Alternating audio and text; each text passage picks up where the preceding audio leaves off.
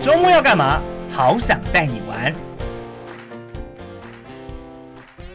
你好，我好，大家好，我是简小豪。今天带你去哪边玩呢？来去泛舟。哎，讲到泛舟呢，大家第一个想到的就是花莲，对不对？但是啊，我们的雪隧开通之后啊，嗯，你可能没想到吧？就在我们的后花园宜兰，现在近几年也是非常夯的泛舟圣地哦。在宜兰泛舟地点叫做安农溪。那你可能很想问啦，那呃，花莲的秀姑峦溪跟宜兰的安农溪两边比较的话，哪边好玩呢？答案是都很好玩，因为特性不一样。好，所以呢，在介绍宜兰的安农溪泛舟之前呢，先来个超级比一比。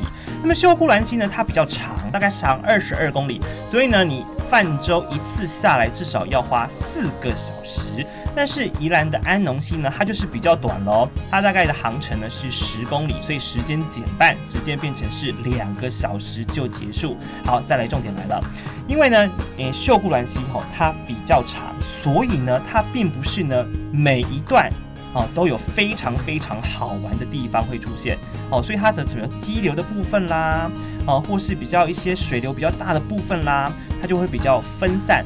所以呢，在一个点到一个点中间呢，无聊的时候呢，你就是必须要一直滑，一直滑，一直滑。我跟你讲，我曾经滑过秀姑峦溪，我滑到我真的觉得非常的厌世，我都觉得说，为什么我要来参加泛舟？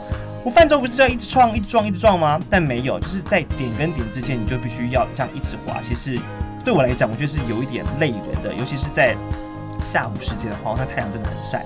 宜兰这边呢，安农溪不一样喽，因为它的这个航道是比较短的，所以呢，换句话说，它就是把这些精彩的点呢，通通集中在这十公里上面，所以这个变得非常的好玩啊，玩到你会觉得说，哈，就结束了吗？可以可以再来一次吗？重点是呢，这边的教练很会带气氛，像我们遇到的这一个业者呢，他们全部的教练都是非常年轻，而且重点是哦，每一船都有一个教练。所以呢，你基本上你就是不用划船了，教练帮你划。所以你要你要干嘛呢？你很简单，你就是呢跟隔壁的船去玩泼水，你只要负责玩就好了。我觉得光是这一点就非常非常吸引我。那么花莲不一样，因为花莲秀姑峦溪它的团会比较多，所以它变成是一个团队可能才一个教练，所以等于是你坐的船你要自己划哦。我觉得差别在这边，但是不管怎么样都可以自己选择。那今天我要讲的是宜兰的安农溪。好，那安农溪呢，其实它。有个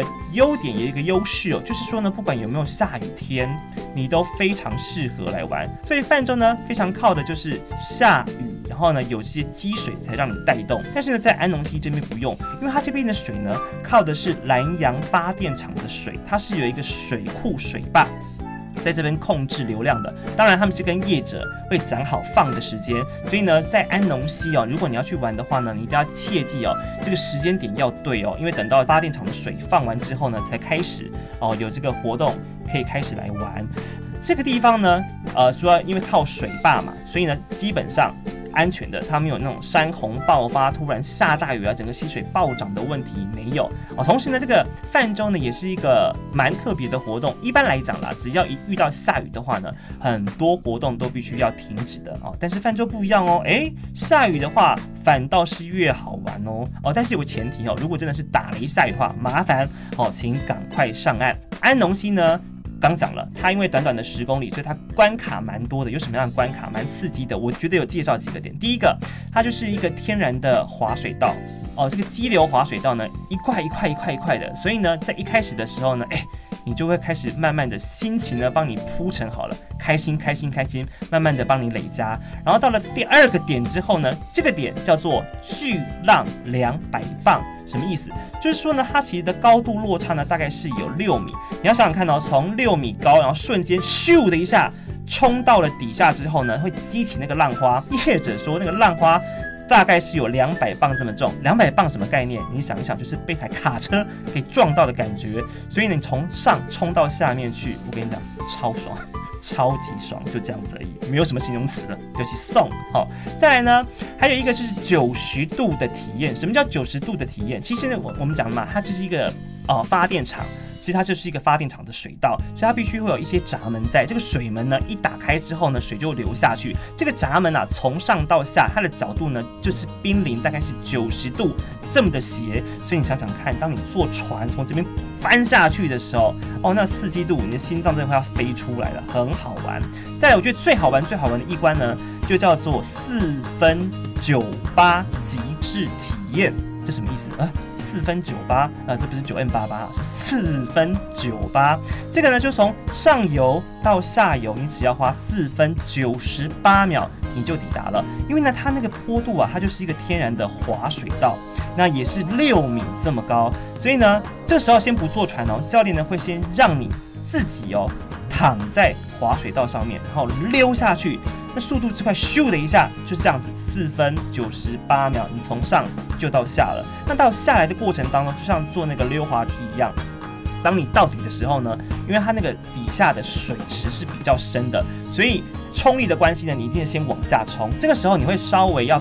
憋气哦，一定要记得憋气，否则呢，你一紧张之下呢，呼吸的话呢，水就会灌进来。但是很快，因为那边的水的冲力很大，所以呢，当你其实一下去之后呢，先闭一口气，随即啊，下一秒呢，你就已经被这个水流呢送到比较浅的地方。这个时候你不要过度紧张，你只要稍微站起来，全身放松，站起来，你一定是浮出水面哦。所以这个不用紧张，这也是最好玩的地方，叫做四分九八啊，就这样子一路玩玩玩玩玩玩玩玩玩。它不用再像坐车子一样，比方说很多地方是你到了目的地之后呢，业者必须再开车把你送回原地去。但在这边泛舟不用哦，你的终点就是你出发的起点这个地方，所以呢就是一路坐船这样子玩回来，我觉得也是非常方便的一件事情。而且啊，它那边的换洗设备也都是很好的，看起来非常的明亮。